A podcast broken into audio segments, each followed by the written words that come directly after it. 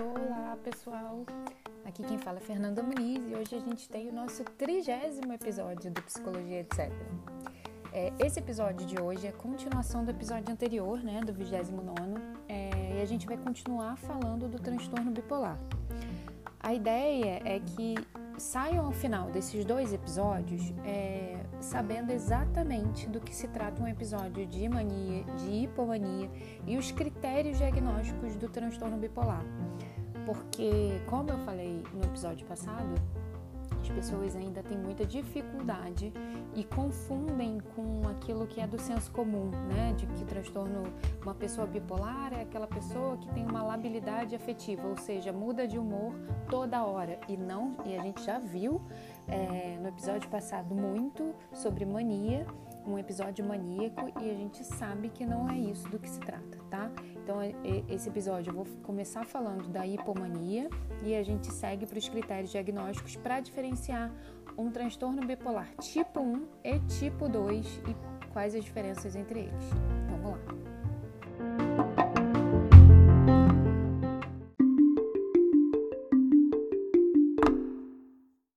Então vamos lá, né? Um episódio de hipomania, ele pode acontecer tanto no transtorno bipolar tipo 1 quanto no transtorno bipolar tipo 2, né? A diferença é que no tipo 2 é, só apresenta episódios de hipomania.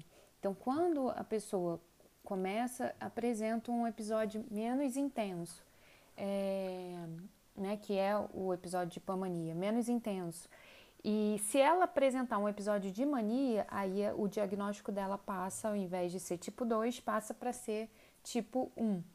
Mas a gente vai ver aqui o que, que se trata um episódio de, de hipomania e eu vou dar um exemplo para ficar melhor para a gente entender. Então, assim, né, ao, é, o episódio de mania, para ele ser caracterizado, como a gente tinha visto, ele tem que estar tá ali apresentando aquelas, a, aquelas características por pelo menos sete dias ou é, antes, se tiver uma intervenção, né? Se é, aquele quadro for muito claro e aí aquele paciente acabou tendo que ser internado, né? Porque ele estava causando risco a si ou a outras pessoas, mas, aquele, mas é, é, era muito crítico e muito definido que era um episódio de mania. O episódio de hipomania, ele tem é, intensidade menor, né, que o, que o episódio de mania, ele tem, ele é menos disfuncional, ou seja, ele não causa tanto prejuízo. E na maioria das, das vezes as pessoas acabam é, nem identificando direito que tiveram um episódio de, de hipomania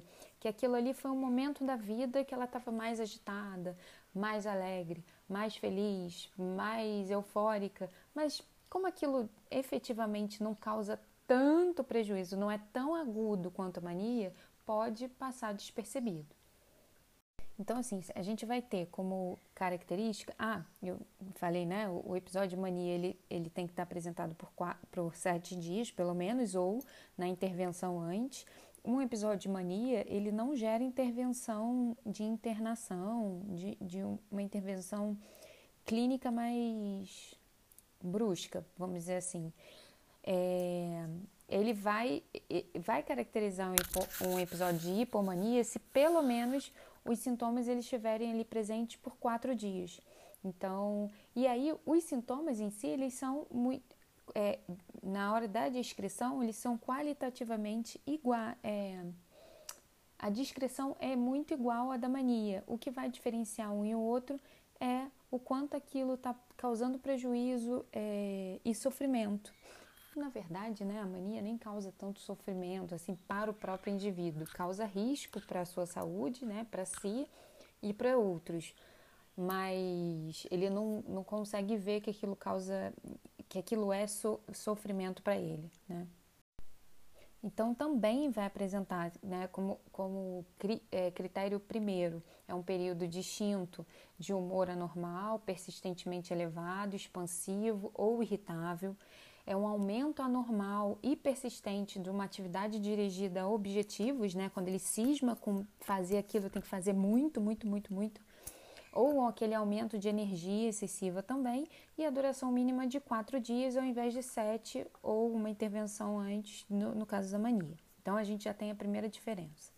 É, o critério B, que, que o DSM coloca, os itens, né, os sete itens que ele coloca, são os mesmos sete itens do, do episódio de mania. Então, você tem uma autoestima inflada ou grandiosidade, uma redução da necessidade de sono, uma verborreia, pensamentos que estão acelerados, uma distraibilidade, né? ele não consegue manter a atenção concentrada, é uma atenção desviada o tempo todo. É, um aumento dessa, dessa agitação psicomotora, dessa atividade dirigida a objetivos, né? Então ele se torna hiperfocado em determinado assunto, mas naquele momentinho, daqui a pouco ele se distrai, já fica hiperfocado em determinado outro. E um envolvimento excessivo em atividades com elevado potencial para consequências dolorosas. Então, quando você vê assim, você fala, mas é a mesma coisa da mania. Sim, mas é, a sutil diferença entre as duas vai ser aquilo que potencialmente pode trazer mal àquele indivíduo. Então, é a gravidade do quadro. Um episódio de mania é muito mais intenso do que um episódio de hipomania. Então, ele, esse episódio de hipomania ele não vai ser suficientemente grave a ponto de causar um prejuízo acentuado no funcionamento social ou profissional, ou para necessitar hospitalização. Então, é, como é na mania, né? A, a, a, mania ela tem essa característica. É um humor tão exaltado, é aquela pessoa com a autoestima tão inflada, com aquela, sem, aquele sentimento de grandiosidade tão grande, e aquele excesso de energia para fazer tudo, ele se sente um super homem, uma super mulher, que ela é capaz de fazer qualquer coisa nesse mundo, que ela sai, do, sai é, é, ela fica sem um pouco aquele juízo de realidade, né? Ela fica sem noção, vamos dizer assim, no, no senso comum, na palavra coloquial. É, ele, e aí ele se coloca em, em risco, coloca outras pessoas em risco. No caso da hipomania, ela tem um aumento de energia, não a ponto de se colocar tão em risco assim, né? Ela vai colocar, mas aquilo não prejudica bem a, a vida social ou profissional daquele indivíduo. As pessoas percebem, é, inclusive é um dos dos critérios, né? O critério dele é uma perturbação do humor e a mudança no funcionamento que são observáveis por terceiros. As pessoas veem claramente que aquilo está diferente do habitual daquela pessoa, mas não é grave a ponto dela não conseguir fazer as tarefas cotidianas. Ela vai fazer, mas de forma diferente, vamos dizer assim. Ela vai estar muito mais exaltada, muito mais alegre ou muito mais irritada, tá? Outro ponto que diferencia claramente um quadro do outro, né? A mania da hipomania é que a hipomania não tem característica psicótica, ou seja, se o, o, o, o paciente, né, aquele indivíduo, está apresentando os sintomas, você julga que aquilo não é tão intenso, ou, ou mesmo não está prejudicando a vida social, profissional daquela pessoa, não necessita, passa longe de necessitar de uma internação. É, to, as pessoas que convivem, a família nota que tem um humor exaltado, que tem algo diferente, mas não a ponto de merecer uma intervenção mais brusca. Mas ela começa, que ela, eu, eu estou dizendo ela de aquela pessoa, né?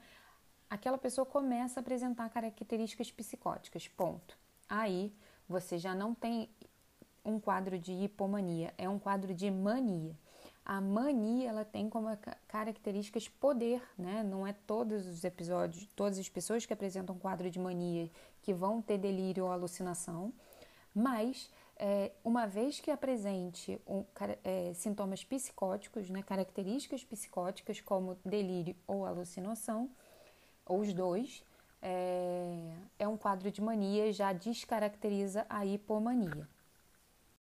Assim como acontece também no episódio de mania, os antidepressivos que são ministrados para um diagnóstico inicial do transtorno depressivo maior pode eclodir episódio de hipomania. Então, como é que seria, né, gente? É, pode ser que o indivíduo chegue é, no, no, no consultório se, que, através num episódio de depressão. E aí, pelo histórico é, da família, colhido pela família, no histórico colhido da própria pessoa, não é identificado nenhum quadro de hipomania nem de mania. Então, o diagnóstico vai em cima daquilo que está se apresentando, né? Já que no histórico é, não tem nada que tenha relatado que poderia ter tido um episódio de hipomania ou de mania ao longo da vida, é fe feito diagnóstico de transtorno depressivo maior. Começa, né, tanto na terapia quanto na, na, no acompanhamento psiquiátrico, começa a ser ministrado ali pelo psiquiatra o, o antidepressivo. O antidepressivo, é, ele fez com que aquela, aquele paciente tivesse uma ciclagem de humor, ou seja, ele saiu da, do, da depressão e foi direto para um episódio de hipomania ou mania.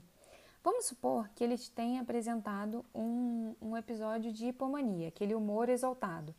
É, e aí, é, vale aqui ressaltar que é muito bom um acompanhamento muito de perto. Por quê? Porque para diferenciar se aquilo só é o humor habitual voltando, um efeito do antidepressivo atuando naquele indivíduo e aquele humor habitual, o jeito dele voltando ao normal, assim, muitas aspas do que é normal, mas enfim, do que é habitual para aquela pessoa, ou se de fato ela está ciclando, se ela está saindo de um episódio depressivo e indo direto para um episódio de hipomania. Identificou que é hipomania? Pronto, esquece, não é mais um e nunca mais vai ser um diagnóstico de transtorno depressivo maior, agora é um diagnóstico bipolar tipo 2. E aquela pessoa vai ser tratada com transtorno bipolar tipo 2, e aí ela não vai mais tomar antidepressivos, porque antidepressivos não são é, medicações indicadas para o transtorno bipolar, ela vai tomar reguladores de, é, de humor, né? outras medicações recomendadas para o transtorno bipolar tipo 2. E, e aí, enfim, pode ser que mais à frente ela apresente um episódio de mania, que é que em outras ciclagens, né, em outros episódios, que aquilo não seja mais hipomania ou ela apresente mais alguns episódios de hipomania. Enfim, se ela apresentar lá na frente um episódio de mania, pronto, também não é mais um transtorno bipolar tipo 2, passa a ser transtorno bipolar tipo 1. É, e nunca mais voltaria a ser um transtorno bipolar tipo 2. É como se estivesse, pensa numa escada, né? Então depende do que, que vai se apresentar. Se a pessoa já chegou num episódio de mania, pronto, aquilo está caracterizado como transtorno bipolar tipo 1 e nunca, ela nunca vai poder ser diagnosticada de transtorno depressivo maior nem transtorno bipolar tipo 2, que é como se. Lembra quando a gente estudava conjuntos no colégio? Então é como se transtorno depressivo ficasse aqui no meio, no núcleo. Transtorno bipolar tipo 2 engloba transtorno depressivo e hipomania. Transtorno bipolar tipo 1 engloba, pode englobar né, transtornos, é, sintomas depressivos, né, episódios depressivos, engloba também hipomania e engloba a mania. Então, se eu tenho mania, eu tenho transtorno bipolar tipo 1. Eu não posso ter transtorno bipolar tipo 2, nem é, transtorno depressivo maior. Então, o que, que é, características principais de um episódio hipomaníaco, né? A ausência desse prejuízo acentuado do funcionamento social ou ocupacional, né, profissional, ou seja, isso é já uma diferença é, direta entre hipomania e mania. Na mania, você tem sim um prejuízo acentuado do funcionamento social, ocupacional, é, é, é profissional dessa pessoa. Na hipomania, na hipomania, tem uma ausência de incoerências e perdas de associações que, é, que acontece na mania. O, é, ela está tão acelerada, todo o psiquismo dela está tão acelerado, tanto tem uma agitação psicomotora, tem uma agitação psíquica, né, de pensamento, de fala, que ela pode se perder, perder, que é o que a gente chama da fuga das ideias, né? Tá tão acelerado que ela faz é, associações que se perdem e quem que está conversando com ela não consegue manter um papo. Isso não é tão não é evidente na hipomania. Existe sim uma agitação, mas não tão grave a este ponto. Na hipomania também é a ausência dos sintomas psicóticos. Então, também não tem aquela é, aquele delírio de que ele é o dono do mundo, é o dono de tudo, que pode voar, porque de fato essas pessoas elas elas têm os delírios e, a, e as alucinações elas estão é, elas acompanham o conteúdo desse delírio, né? Muitas vezes e o delírio como definição ele está fora do juízo de realidade, né? Ela está numa realidade própria. Então ele acha ali que ele é, tá tendo, tá namorando uma pessoa famosa, uma pessoa muito conhecida, que ele é muito rico, que ele é poderoso, que tem poderes é, extraordinários. Isso não acontece na hipomania. Tem uma elevação de humor, não tão grave a esse ponto. E aí, sintomas comuns com a mania a gente vai ter, né? A vivência de melhora na performance pessoal, a aceleração do pensamento, mas não a ponto de se perder essas associações, né? Entre um pensamento e outro um humor elevado, exaltado, pode também apresentar uma irritabilidade, uma confiança excessiva, um excesso de energia e de disposição, uma diminuição da necessidade de sono, uma inquietação psicomotora, um aumento de atividades, uma hipersexualidade, impulsividade. Isso tudo pode é, é, é comum aos dois quadros. E aí, sempre ressaltando que episódio de tanto um episódio de mania, quanto um episódio de hipomania, quanto até um episódio depressivo, eles são uma mudança a partir de um modo de funcionamento anterior, né? Então, é, e com duração significativa. Então, não é algo que durou alguns minutos, algumas horas. É uma mudança significativa que se mantém por alguns dias. E é claro para quem está de fora que, que, que mudou alguma coisa, né? Que o, o, a pessoa tinha um funcionamento habitual na vida, ela tem um jeito de ser dela.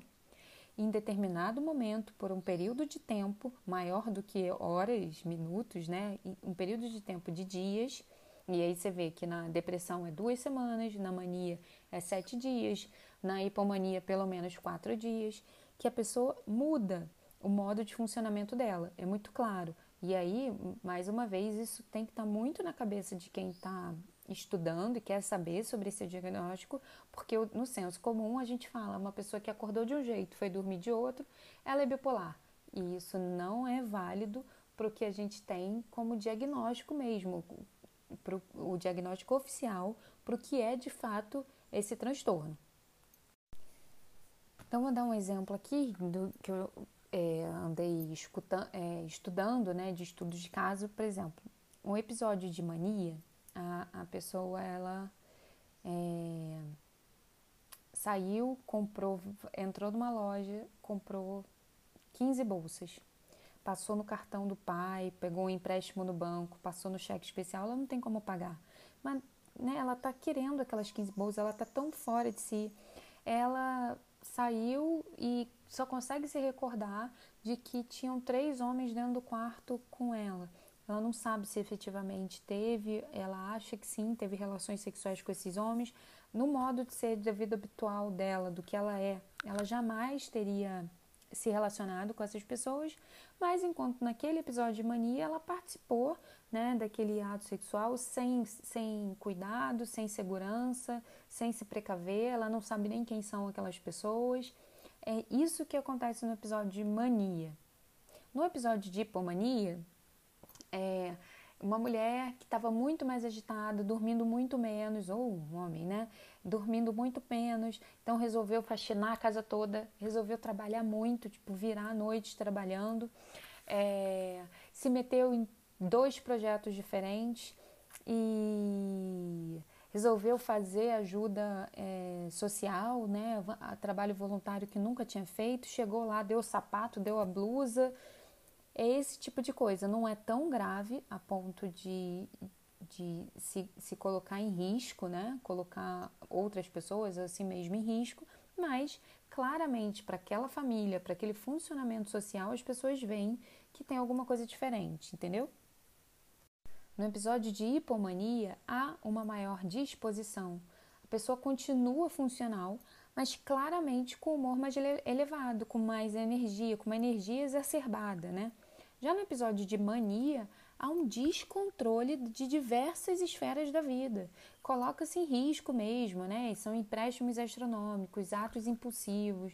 É, normalmente, após o episódio de mania, vai apresentar uma amnésia retrógrada, né? Ela não vai conseguir lembrar exatamente do que fez com todos os detalhes, aquilo vai pipocar como imagens, cenas na cabeça dela.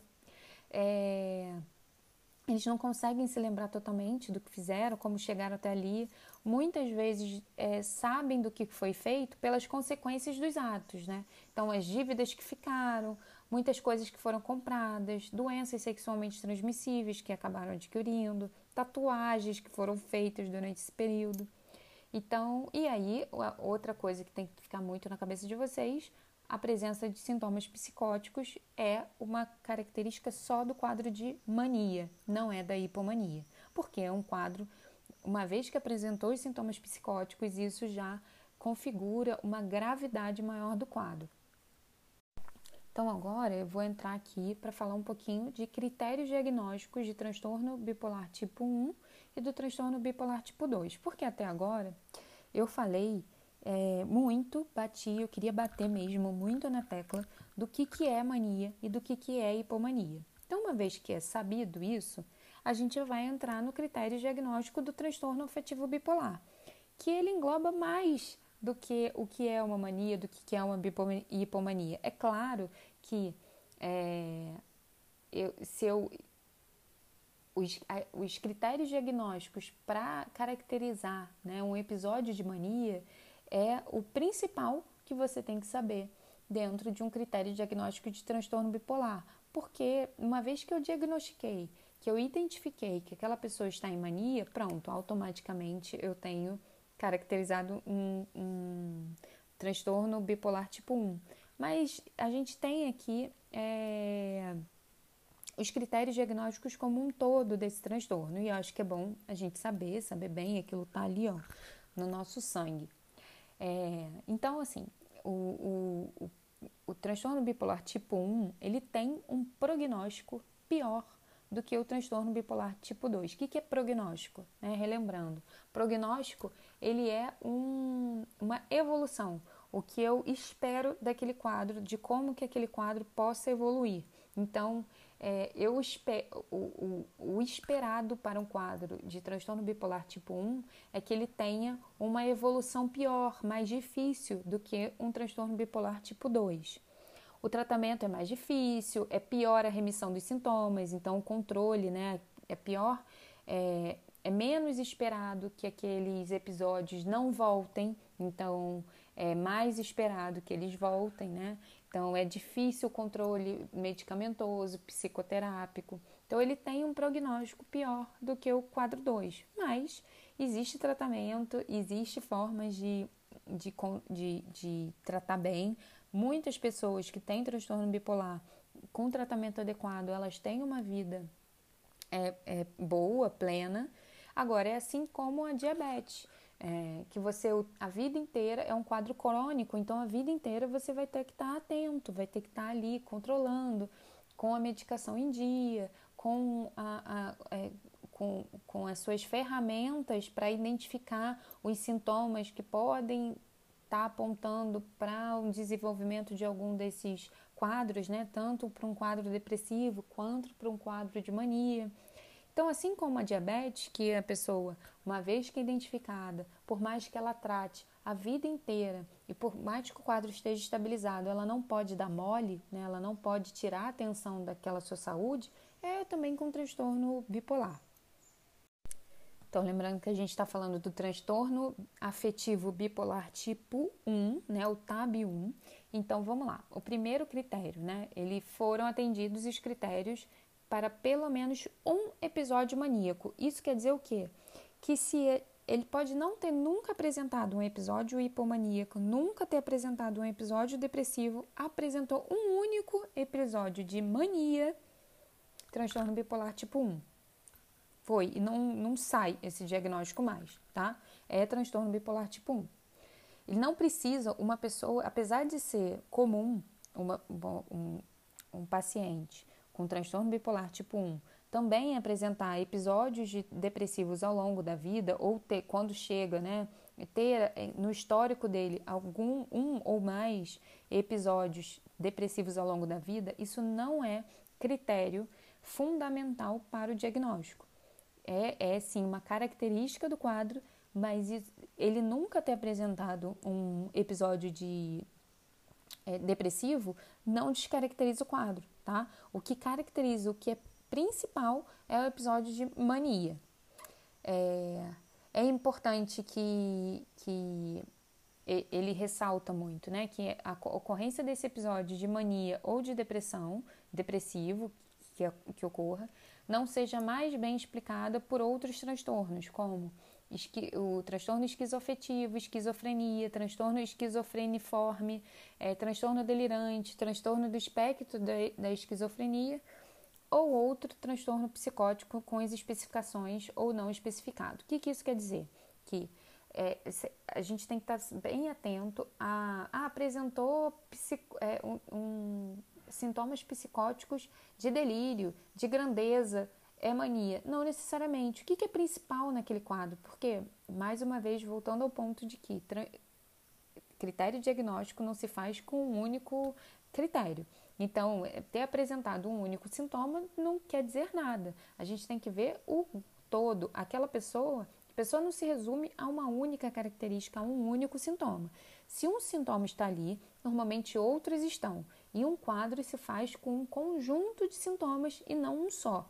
Então, eu ter, assim como ter delírio, apresentar um delírio, apresentar alucinação, não é esquizofrenia, como muitos é, acham e jogam no Google e, e, e fazem diagnóstico de Google, apresentar um episódio, é, desculpa, apresentar sintomas psicóticos de grandeza não quer dizer que está em mania. O, episódio de mania é muito mais do que isso, e aí tem que avaliar se aquilo é um episódio de mania. E como é que eu distingo um transtorno bipolar desses outros transtornos que têm como base sintomas psicóticos? Exatamente por isso, um transtorno bipolar é um transtorno afetivo bipolar. O principal ponto daquela pessoa está em relação ao humor dela. Né? Esse aumento de energia, esse, humor elevado, esse, é, é, ou irritado, e as diversas características que amarram um quadro de mania, é, e não o sintoma psicótico por si só. No quadro, nos quadros né, esquizoafetivos, esquizofrenia, os principais, o, o central que está na, naqueles, naqueles pacientes são os sintomas psicóticos. Então, aqui o sintoma psicótico ele está complementar, ele está ali à margem de todos os outros sintomas que estão fechando aquele quadro, tá? Então, isso tem que estar tá muito é, claro na nossa cabeça. E aí, o que, que difere ele do transtorno bipolar tipo 2, tá? B2. Né? Para diagnosticar o transtorno bipolar tipo 2, ele é necessário o preenchimento dos critérios de um, um episódio hipomaníaco e um, pelo menos, né, um episódio de depressivo. Então, ao, é, diferente do que eu falei lá do TAB1, né, do transtorno afetivo bipolar tipo 1, que uma vez que identificou um episódio de mania, fechou TAB1, não precisa é, ter tido um episódio de depressão em nenhum momento da vida para fechar o, transtorno afetivo bipolar tipo 1, já no transtorno afetivo bipolar tipo 2, eu preciso de um episódio hipomaníaco e um episódio depressivo ao longo da vida. É claro que os dois não se apresentam juntos. Então, eu recebo aquele paciente é, num transtorno, é, vamos supor, num episódio depressivo. Se ele tem algum histórico que me denote um episódio de hipomania, Pronto, eu fecho transtorno bipolar tipo 2. O que muitas vezes acontece é que, aquele, que é o que eu venho batendo na tecla, que ele paciente chega por um episódio depressivo, eu diagnostico ele com depressão maior, começa a tratar para depressão maior, em algum momento ele pode apresentar, e às vezes não necessariamente é um medicamento que vai, vai, vai eclodir isso, às vezes não eclode, o, o medicamento controla o quadro estabiliza, né? E ele fica ali naquele humor eutímico, né? Do humor estabilizado. Em algum momento da vida, é, ele evolui para um episódio de hipomania. E aí, se ele já, te, eu, é, já é sabido, né, no histórico desse paciente, um, que há um, um episódio depressivo e agora há um episódio de hipomania, fecha o quadro para transtorno bipolar tipo 2. É, e aí é fundamental, né? Então, assim, qual é o primeiro critério do TAB 2? Foram atendidos os critérios para pelo menos um episódio hipomaníaco e um episódio depressivo. Ok. Qual é o, o, E aí, se vocês querem saber quais são os critérios de um episódio depressivo, são os mesmos de transtorno depressivo maior. Então vejam os episódios, os dois episódios que a gente tem aqui. É, se eu não me engano, é o 25 e 26. Deixa eu conferir aqui para vocês. Que a gente fala exaustivamente, é, 24 e 25 episódio, é transtorno depressivo maior a gente fala exaustivamente das características de um episódio depressivo. É, o, o, episódio depressivo dentro do transtorno bipolar nada difere dentro do transtorno é, depressivo maior. O que vai, vai diferir são as outras características. Um outro episódio de mania que no transtorno é, depressivo maior não existe, não tem. Não se fala em episódio de mania nem de hipomania.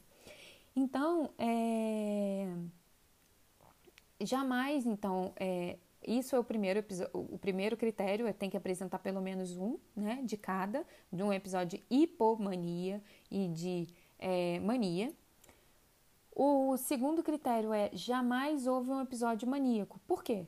Se eu se acontece, até agora não houve, está ali diagnosticado para transtorno bipolar é, tipo 2. Se em algum momento acontece o transtorno bipolar desculpa, se algum momento acontece um episódio de mania, já descaracteriza o, o transtorno bipolar tipo 2 e vai caracterizar o transtorno bipolar tipo 1, tá? Então, é, essas, essas ocorrências dos episódios hipomaníacos e depressivos não também não, tem, não pode ser mais bem explicada por esquizoafetivo, esquizofrenia, transtorno esquizofreniforme, transtorno delirante ou transtornos psicóticos quaisquer, por, pelo mesmo motivo que eu acabei de dizer. Então, é um, é um critério que o DSM coloca, eu acho que é importante estar atento, mas eu não acho que é tão difícil de diferenciar. Quando a gente tiver lá nos episódios de esquizofrenia, a gente volta nesse ponto dos transtornos é, psicóticos como todos, a gente volta nesse ponto, mas eles são muito diferentes. Mas é bom, porque para a gente não se deixar levar só por ah, um delírio de grandeza, a mania e, e pronto.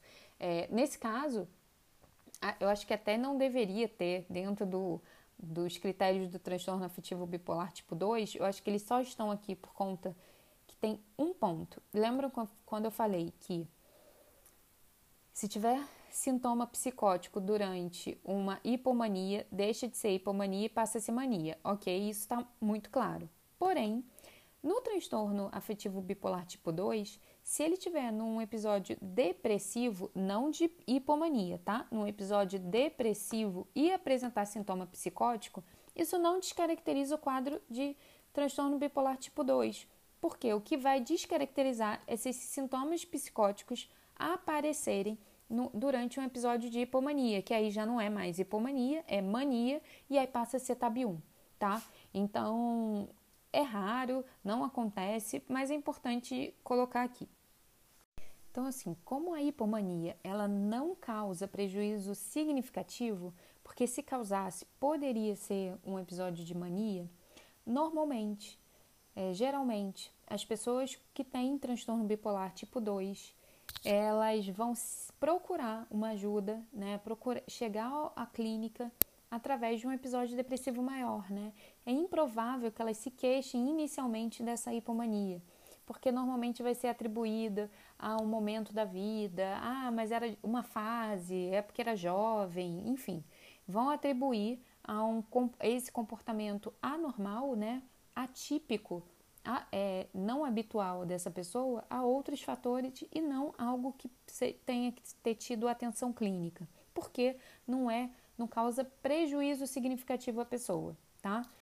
E aí tem uma característica que, apesar do, do transtorno bipolar tipo 1, né, do TAB1, ele tem um pior prognóstico, que é uma pior remissão de sintomas, uma dificuldade maior de adesão ao tratamento, de melhora.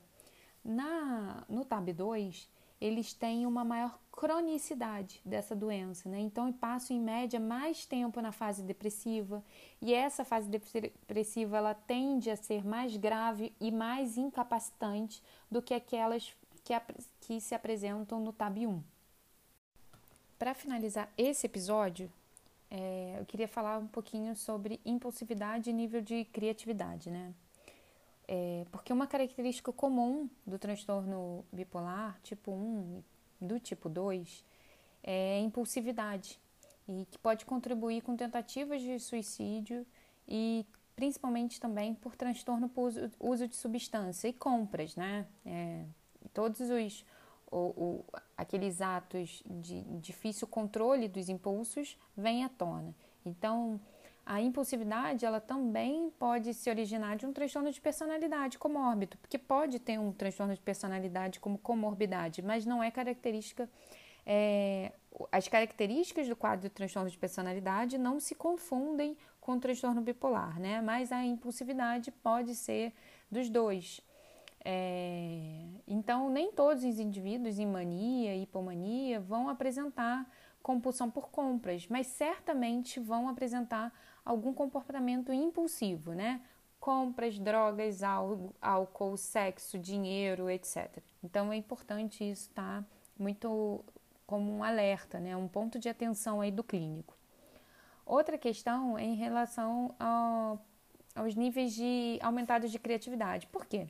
Essas pessoas elas estão com a energia mais é, é, aumentadas, né? Com mais disposição, com tudo ali muito. É, assim, pensa que é como se a gente tivesse num nível mais aflorado né, da atividade psíquica. É, a gente pensa muito, é, quer muito, faz muito, tá tudo muito.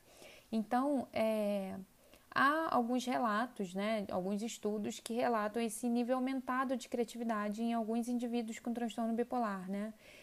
Ela, essa relação, no entanto, não é linear, né? não, não é grandes realizações criativas na vida, elas têm sido associadas a formas mais leves do transtorno bipolar e uma criatividade superior foi identificada em familiares não afetados. E olha que engraçado, porque tem uma questão genética, a gente vai falar aí no próximo episódio sobre é, os dados né, em relação a, a, ao transtorno, mas ela não é uma, uma, uma relação direta.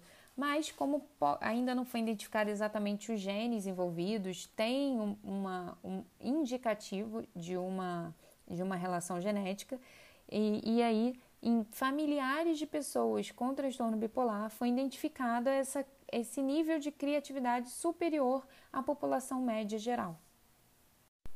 E aí, essa satisfação que o indivíduo tem com a criatividade aumentada né, durante os episódios hipomaníacos pode contribuir para essa ambivalência quanto buscar ou não tratamento, porque e, e, aderir a ele, né? Porque ele pensa assim, não, por que, que eu vou me medicar, fazer psicoterapia, vou me tratar para não ter episódios de hipomania, se é nesses episódios de hipomania que eu mais produzo, produzo bem, que eu tenho altas ideias, minhas melhores ideias, eu estou na minha melhor fase da vida.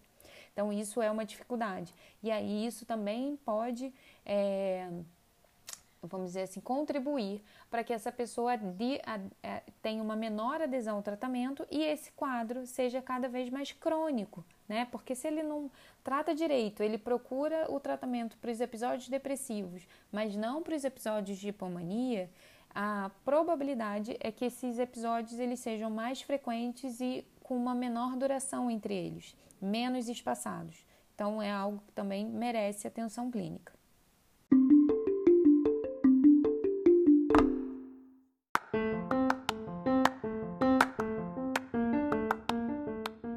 Gente, eu vou acabar esse, esse episódio de hoje por aqui. O que, que falta falar? Como eu tinha falado no episódio passado, né? Talvez eu precisasse de dois, três episódios. Se eu continuar o episódio de hoje, a gente vai ter um episódio de duas horas. Eu acho que fica muito maçante, né?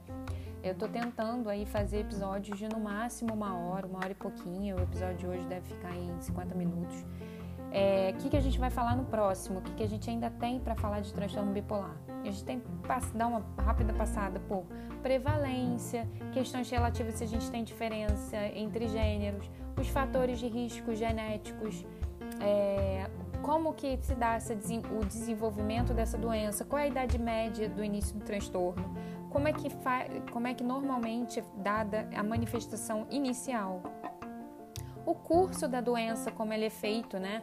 Tanto do tipo 1 como do tipo 2. É... Curso, as consequências funcionais, o que, que impacta na vida desse indivíduo, no funcionamento desse indivíduo, o risco de suicídio. Acho que a gente tem que falar muito sobre o risco de suicídio no transtorno bipolar, porque é muito aumentado.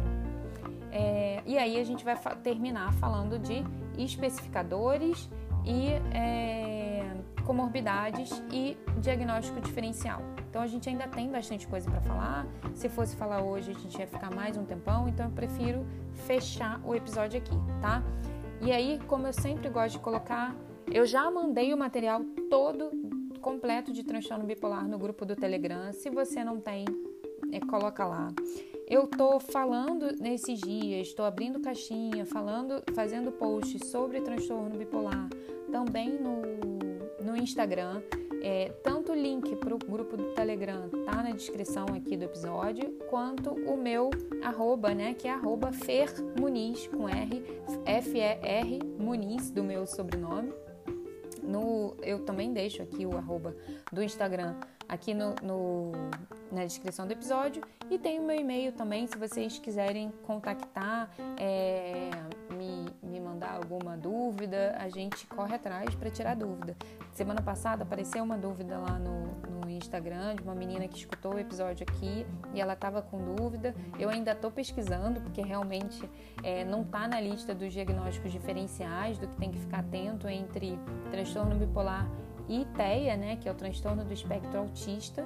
Para mim é muito clara a diferença, mas eu quero, eu venho conversando até para entender qual é o ponto ali de dúvida, né, de, de, de que seria de dúvida entre um diagnóstico e outro. A gente pesquisa junto, a gente é, vai atrás. Outra dúvida que surgiu durante a semana de uma amiga minha também era sobre diagnóstico em crianças. Eu falei no episódio de mania, no episódio passado, eu falei um pouco sobre diagnóstico de mania em crianças. E, e, aí tem alguns diagnósticos diferenciais que tem que estar atento aí na clínica para não acabar dando um diagnóstico de transtorno bipolar quando não é. Então, enfim, eu estou disponível, vamos conversando para ser uma troca rica e boa para todo mundo, tá bom? Tchau, tchau, até semana que vem.